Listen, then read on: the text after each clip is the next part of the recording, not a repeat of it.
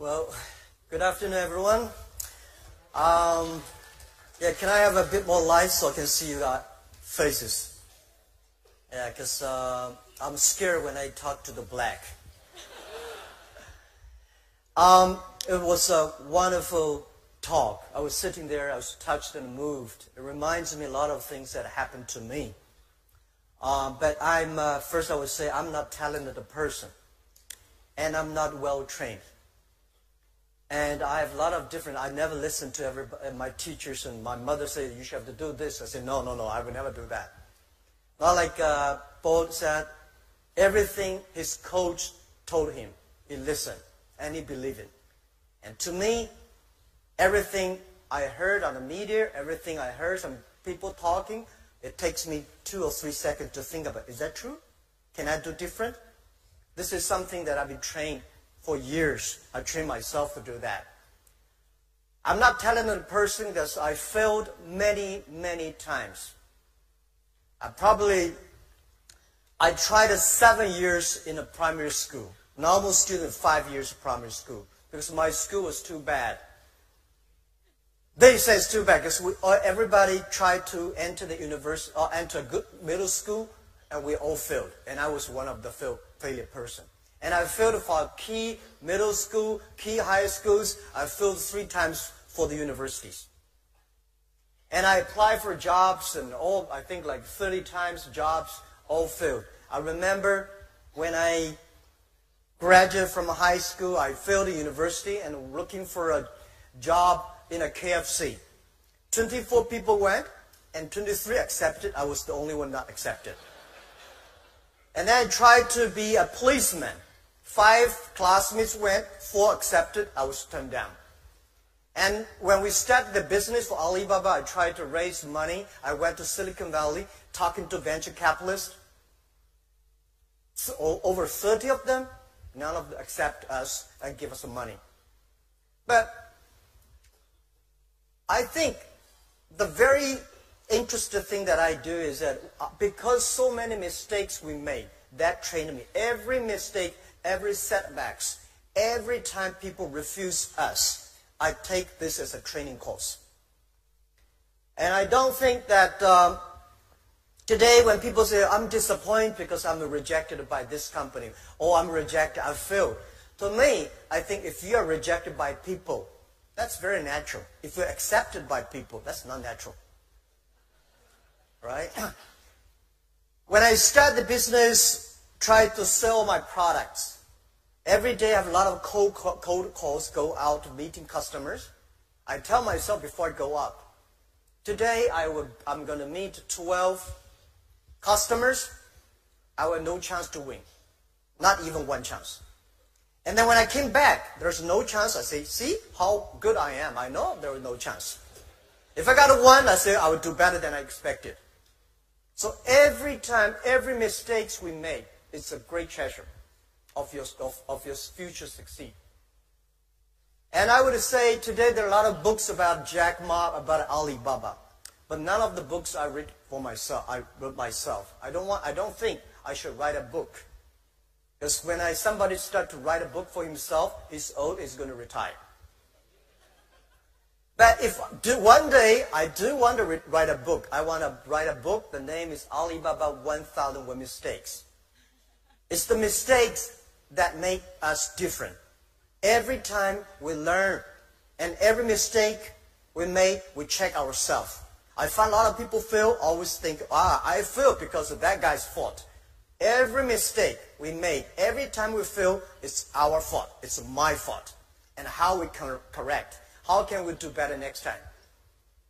I start to share a lot of my experience and ideas with many entrepreneurs in China. I want to tell them the thing they should learn is the failure stories of the others. My training course is the failure experience. You know, I was not trained to be a high I was I was trained to be a high school teacher. I never got a one day training in a business school. Luckily, I'm, I was not trained to be an MBA school student. Um, I sent a lot of young people went to MBA schools past years. They were very smart before they go. When they came back, they're all stupid. Because they think this is a professor thing, this is economist thing, this is, you know, we should do that. Because they were so active in thinking, but when they came back, they're like a frozen. And the school that I'm setting up in China for teaching entrepreneurs and helping entrepreneurs, most of the case studies are the case studies that is a failure stories. Why people fail. Most people fail. It's just like going to business is like going to the battlefield. Only those people who survive, they are the winners. So when you go to the business field, you have to learn what are the mistakes the other people make.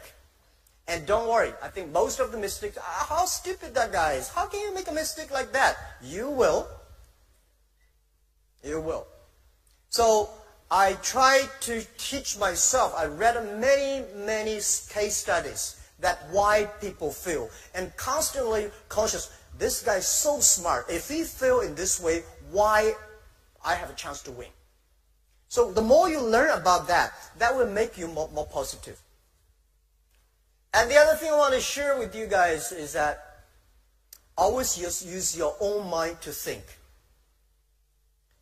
Difference between you, the, other, your education, your background, your experience are so, for, so different. So you always you should not always follow the others, but follow your own rules.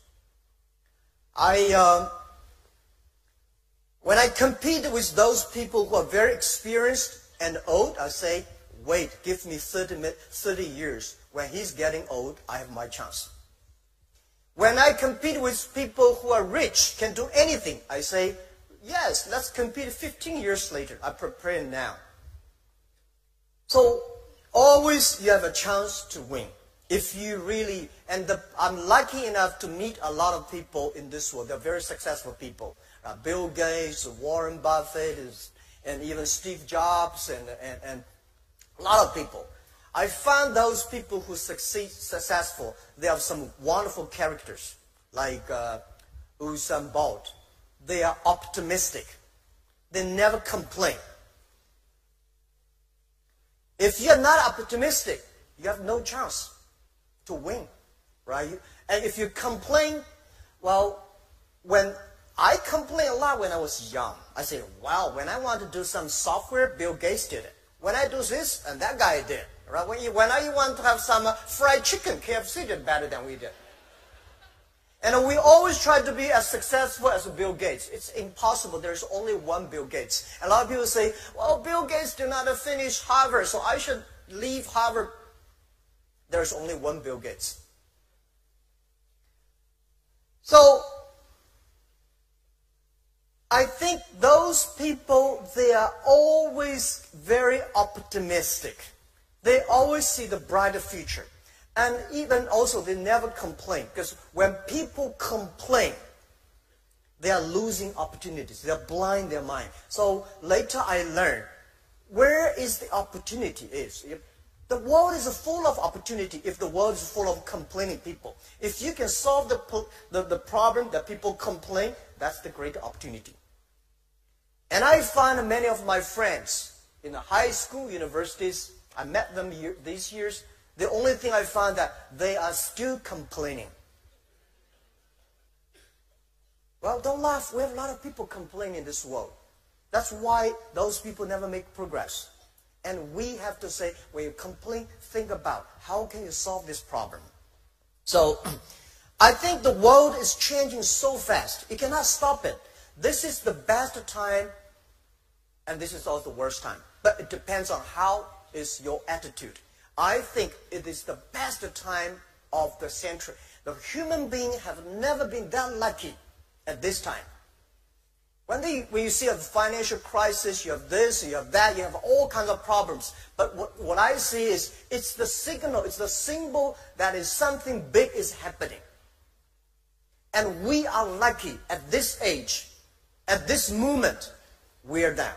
The first, I say, the three technology revolution all fundamentally changed the world. The first technology revolution, the industry technology revolution, changed the world. Those people who live there, lucky. The second technology revolution, Also, the energy, giving a lot of opportunities to human lives. This is the third. And we are lucky.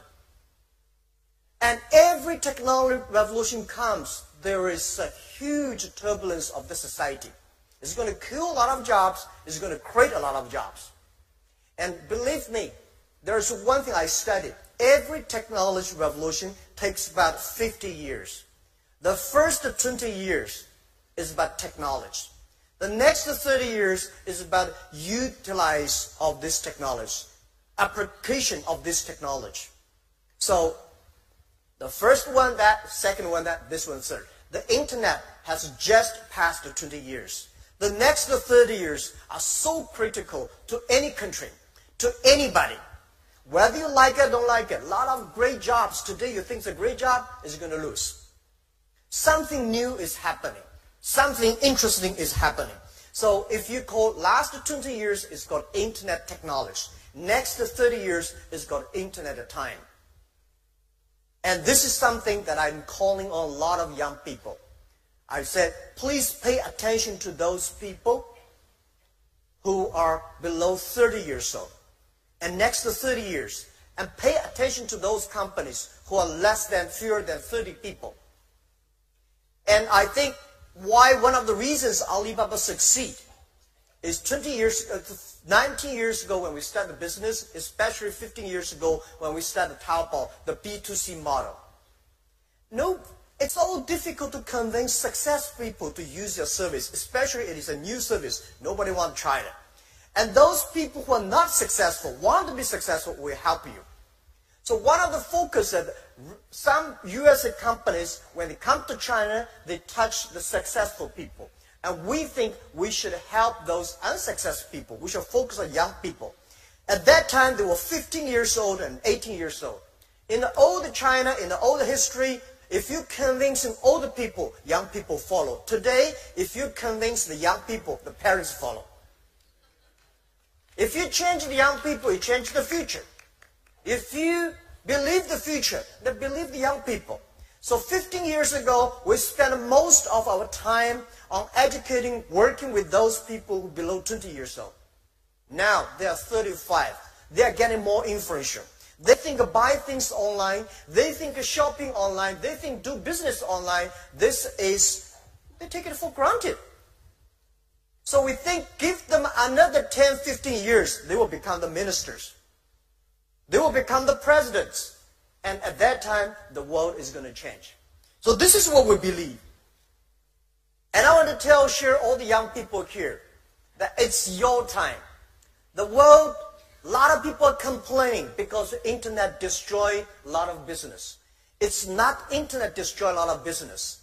It's the backward thinking, attitude, close themselves, want to keep yesterday, these thinkings that destroy themselves.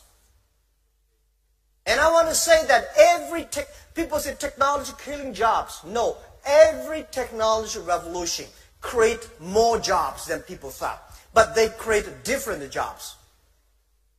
This is, this is us. This is the opportunity. For China and Asia, I think there will be several new technology, several new trends that is going to change the world. I say new retail, new financing, and new technology, new manufacturing, and new energy. These five new things is, is going to happen, is going to change everybody, every industry, every business in next 10 to 20 years. What is new retail? So today, e-commerce in China grow that fast. The traditional retail does not work very well. One of the reasons why Chinese e-commerce grows so fast, faster than the USA, because the USA traditional retail was so good the infrastructure of business was so good, so internet cannot go inside. But in China, the traditional retail is not good. I think Malaysia, Indonesia, the same. Because that is no good. So internet become the key technology. We use the internet to improve the new retail that grows so fast. So I said e-commerce in America at that time was like a dessert. In China, become the main course. What is the new retail? The new retail means online and offline plus logistic together. Working together, it's going to be a new retail. So in, 10, in next 10, 15 years, there will be no online business, offline business. It's all going to be online, offline, working together. That is the future. And what is the new manufacturing? In the last centuries, right? The manufacturing means scalability large skills standard. Because when you see Walmart, right, you have an assembly line, you have a standard and cheaper labor cost. I think this century is tailor-made. Everything should be tailor-made and smart-made. And a lot of things are going to change. When you put an operating system in a phone, making phone calls is only 20% of the use. 80% of the use of the mobile phone today has nothing to do with making phone calls. Imagine if we put an operating system in a car, if we put an operating system in a lights or in, in any refrigerator wash machine, the world is going to change.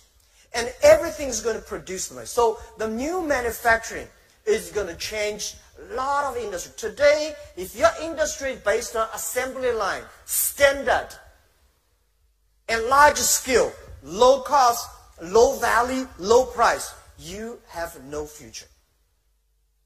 And the third, new financing. In the past 200 years, the financial institute is trying to focus on 2018 ways. They, they, everything they do, everything they design is for 20% of the big companies, multinational companies, rich companies. They do not care about the 80% of the companies or consumers, small business that don't have the financial, financial support. So the new financing is using the data technology, using new technology to empower those 80% of the small business consumers that never be able to reach. This is the internet is going to change. And I'm sure that a lot of big banks, traditional banks, will cry for that. Today, they are not made for those 80% of the markets, 80% of consumers. And this wave is going to be coming much faster than you think. The mobile technology, mobile payment. Today in India, right, only within two years, our partner there has already used a mobile phone to pay over 200 million people using mobile phone to pay and get the money. So if you're using traditional ways, it's almost impossible within two years. So the new financial institution is going to change. The new financial system is going to change the world. The next is about new technology. Well, in Asia, we lost the IT. Today we're in the DT. I say from IT technology, IT time to DT time. It's not Donald Trump time. The data time. It's totally different concept. IT is to make yourself strong, to enable yourself. DT is to enable the others. DT is so powerful. So the IT time that Asia lost our chance. We don't have IBM. We don't have a Microsoft. We don't have a Cisco. We don't have Intel chips. But on the DT time, we have a chance to win. And I think Asia and small business, especially those country with low IT technology, it's a chance for us a mobile phone today is much more powerful than a powerful PC computer 20 years ago. And look at Asia, look at Malaysia, Indonesia, Philippines. So many farmers are using mobile phones. If we can use the mobile technology, collect the data, things are going to be changed. So how we should put efforts, not following the IT way, but doing following the DT way. What is the mobile technology? What is the data technology? What is artificial intelligence or machine learning? These are the things I think Asian people can have the great opportunity to win. And then finally, I would call say, but not least, this is uh, the new energy. The first technology revolution, the energy is coal. The second technology revolution, the energy is oil. What is the energy of next century or this century? That is data. Without data, nothing can be done. And I want to say, tell all the young people here, Do not complain that you don't have the chance, like opportunity like your father. Your father may not have the chance like these five news. If you start to learn, if you start to move, make up now, start to prepare now, you may succeed in 10 years. You will never be succeed tomorrow. But if you prepare, you have a chance. If you believe the future, if you believe this technology, if you believe this technology revolution is going to change the world, start to do now. 10, 15 years then. What are today is not designed by yesterday. It's designed by 15 years ago, your effort. So your 15 years later, your life is decided by your today's decision and efforts. So this is what I believe. And I'm, uh, I'm not like a bold. I think, I think one thing that I always say, we cannot decide which family you were born. If you happen to born in a Bill Gates family, you're lucky. But not, you don't have chance. But you, we cannot decide where we born, but we can decide where we die, what, how we want to die. If you want to die in a prison, it's simple. If you die in a, in a, in a decent, a lot of friends, also you have to make a lot of friends. You have to change your character, value system, these, these the things. And I know I'm not going to die in my office. I'm going to retire and die on the beaches. Life is not about work. Life, you come to this world, is a journey. All right? I believe we come to this world for holiday. All right. The other thing I want to change is that um, whether you like it or don't like it, this transformation is change, is moving much faster than you thought.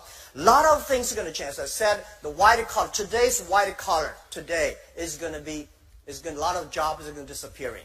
So you see, you are, you are data analysis. So say, I'm learning data. So I'm going to data analysis because this is going to be a hot job. I tell you, there will be no data analyst next to 10 years. The machine is going to do much, do much better job than you are. In the past 20 years, we make people like a machine. Next 20 years, we will make machine like a people. Machine is going to be more powerful, smart than people. And I think I told my team eight years ago, I said, in 30 years, the best CEO of, this, of, of that year, of the cover man of Time Magazine, will be a machine. You like it, don't like it. Let's wait and see if we can live for 30 years. Because in the past centuries, people focus, the business focus on manufacturing. And next to 30 years, people, business should focus on creativity. So because of that, a lot of things should be changed. Let's change the education. Let's change the way we teach the kids.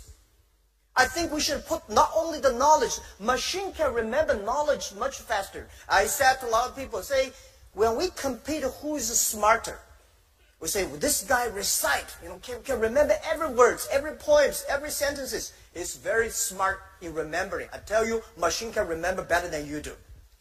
And those guys who can calculate faster, machine can calculate faster than you are. Machine never get angry, never get tired. They can always do better job than you are. So if you in the future want to compete with the machine who is more knowledgeable, you have no chance to win. How we can compete with machine? I think we should teach our kids culture, value. These are the things that human can always win the machines. That is why we should teach the kids. There are two things I think the kid, the education focus on. Imagination and creativity. And teamwork. These are the things that we should teach our kids. We should teach our kids music. We should teach our kids sports. Sports make the teacher, the kids understand what is teamwork. Music make people understand. Music and painting make kids understand what's imagination, creativity. So if we do not start to change the education, the way, the thing we teach the education, we are going to be in big trouble. Our kids will always complain. It's not their fault, it's our fault if we don't start to do it. So we, I believe in the future, it's not about the competition of knowledge. It's about competition of wisdom, of experience. How can you survive in such a mobile, such a mobile, such a complicated, sophisticated world?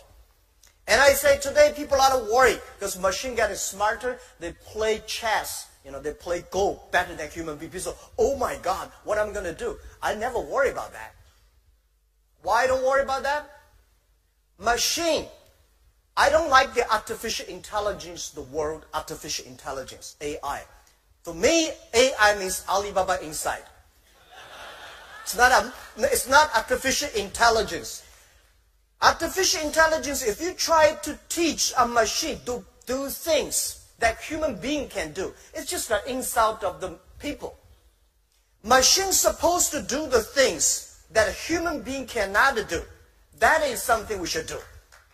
So I believe it's not artificial intelligence. It should be machine intelligence. Do something that people, that machine, people cannot do, human being cannot do.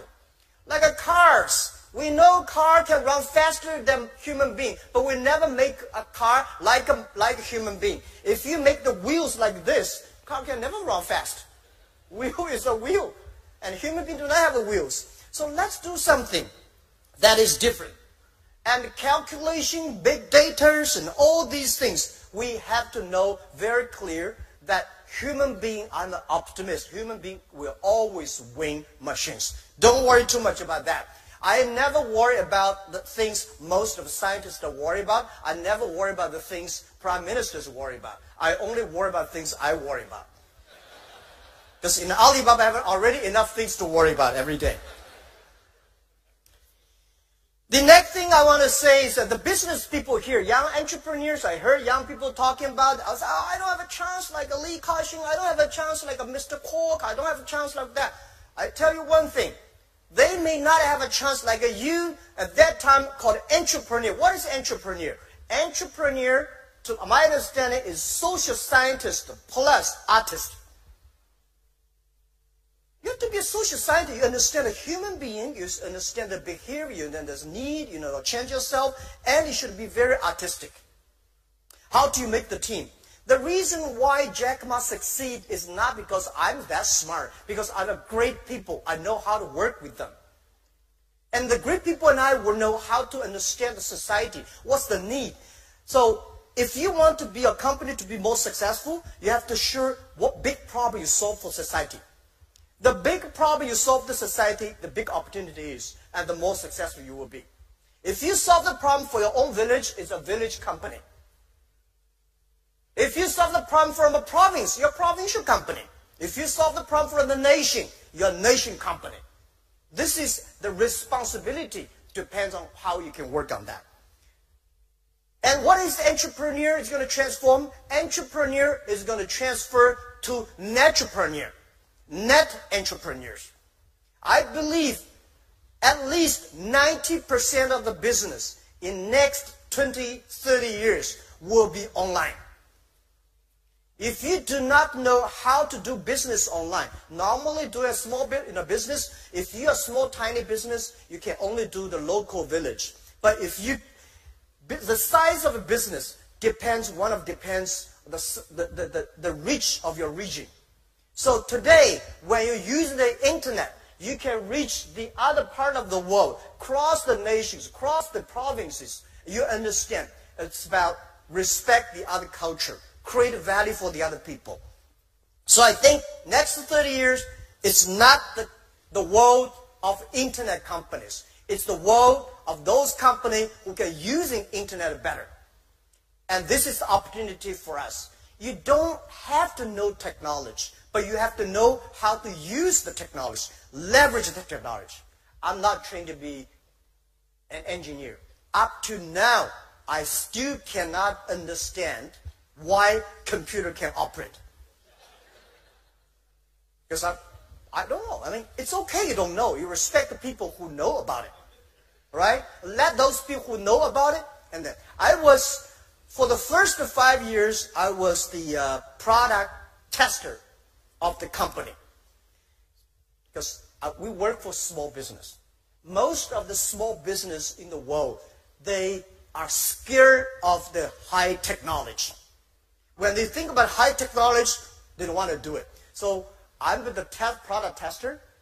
When the engineers finish the thing, I will use it. If I cannot use it, I say 80% of people cannot use it, just to throw the rubbish. If I can use it, it's a good product. And I don't want to read, um, read, read any manuals. I just want dumb click, get what you want. And people talk about, you know, if you're entrepreneur, you have to have money. No, not necessarily. It's not the money make the difference. If money can make the difference, there's no chance for us. One of the key reasons why Alibaba survived for the first 10, 15 years, because we don't have money. I mean, for the first five years. We did not raise money as much as that, the, the other companies. We're using every money, every cent very, very careful. Most of the companies at the bubble period, they not they die not because they don't have money, because they have too much money. When you have a lot of money, you want to have a fancy offices. When you have a lot of money, you want to hire those people who are good and famous in the big companies. If you're not, if your company is not ready, hire good people, hire some uh, multinational companies professionals. You are killing yourself. Don't do that. It's just like if you put a Boeing 747 engine in a poor tractor, it's going to destroy your tractor. And both sides are frustrated. I made a lot of mistakes on that. So when you don't have money, you will not make stupid mistakes like that. And the best people is not outside your company. The best people always in your own company. They believe in you. They believe the ideas and spend time on that. A lot of people love to spend money on the equipment and machines, but not spending money on their people. And the spending money on the people, training them, giving them opportunities, and share with them the mistakes, listen to their mistakes, working together. That will make you really good. And I will say, people say, wow, how can Alibaba have that many talents? I tell you what, 15 years ago, when we started the business for first three years, we cannot hire people. People say, oh, internet, oh, Alibaba, such a strange name, right? And, and no money, no fan, no reputation. So we said we hire people so difficult. So that we only hire those people if they're not that much disabled, we hire them. They join the company, and uh, years later, when we got something and people get more powerful, they start to hedge, you know, head hunting us. They take our good talents. And those people who were good, they were all headhunted. Those people were not good. They have nobody to headhunt them, them and they stay in the company, become very successful.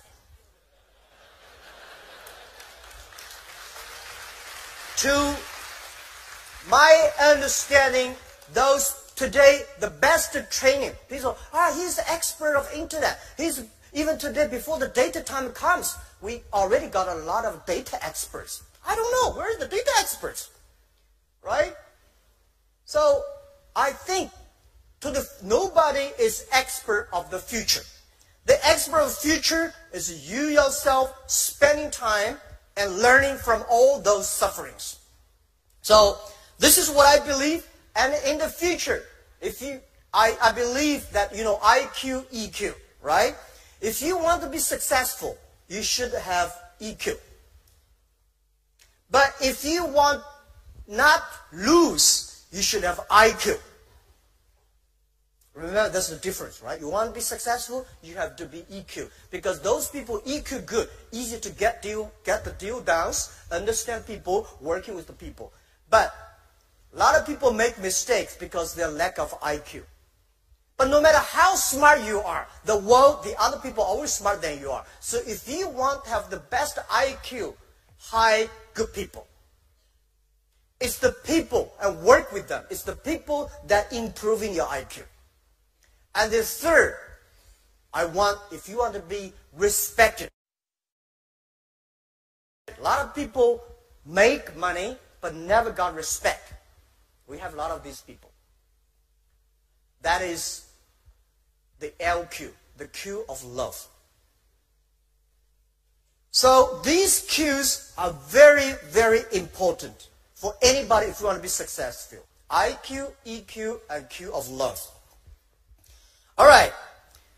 The other thing is that the world is changing. I think in the future, next to 30 years, it's not about the, it's not a competition of muscles. It's not even competition of knowledge. It's a competition of the user experience. It's competition about care the others. It's a competition that how you can enable your employees, how can you enable others, the customers, and the women are going to be more and more important. One of the secret source of our company is women. We got 47% of the employees in our company are women. 33% of the senior management are women. I never thought it was something strange.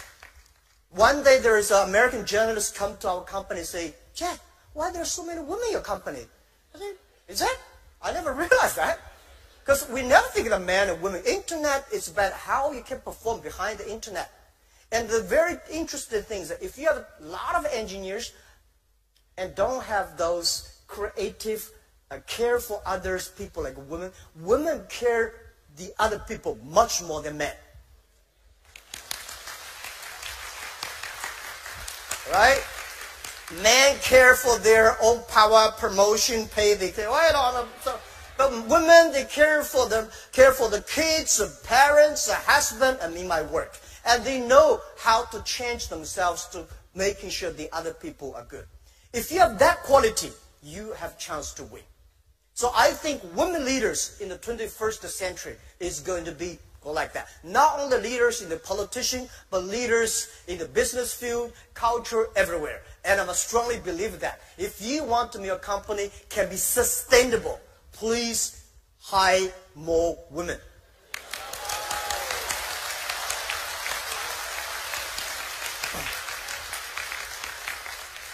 I'm not talking like a politician. I prove it by our company. We're probably the, the company in China, in the world, the high-tech company, have close to 50% of the employees are women. 33% of the senior management are women. And by the way, we got more than 50% of the power sellers online are women. The power sellers if the traditional ways, women have no chance. But the online, people only care whether you serve them better or not. They do not, oh, it's a woman. All right, finally, before we open the questions, because I have a lot of things to share with you. Sorry for my for I talked that long, because when I have a chance to talk to entrepreneurs, I just feel that I can talk to myself. I feel a lot more comfortable when I talk to the small business and young entrepreneurs. Because when I talk to investors, I got a headache. But when I talk to entrepreneurs, I feel that we're talking to, the, we are the same animals. When we talk the big, talk to big companies, they talk about competition, revenues, and profit, and you know. But when we talk to the small business, we talk about the dream. We talk about team. We talk about customers. All right. So, finally, this technology revolution is very scary. It depends on how we use it. How we can work together to solve big social problems. The first technology revolution changed the world, but the result was the First World War. The second technology revolution also influenced the world. The result is Second World War. Now we are entering the third technology revolution. The first technology revolution made the people physical, arm, leg, and stronger, machine. Second technology revolution, people start long distance, train, planes, and you know, they want to get more, get more greedy. They go to the space, go to the moon. But this technology revolution, this time, is the inside world. People should know themselves. Today, we go to the moon, we try to be on the Mars, but we never see the inside of the human beings. So I think this revolution is the liberation of the brains. If we do not deal it carefully, we'll be big trouble for the world. So the third world war will happen. But this war is not against each other. This was supposed working together, the war against poverty, the war against weather, environment, and the war against disease. These things, if we can use in the technology data, people will be better. So I think the internet, the e-commerce in the next 30, 40 years, if you want to make your business helping others, that the business world is going to be inclusive. The business world is going to be sustainable and make people happy and healthier. That's the future. And your business will be great. So I call happy and health are the double H strategy. This is all human being want. Everything you do because of the data and technology, if you can make your people, your team, your customer, the world happy and healthier and sustainable, it's going to be big.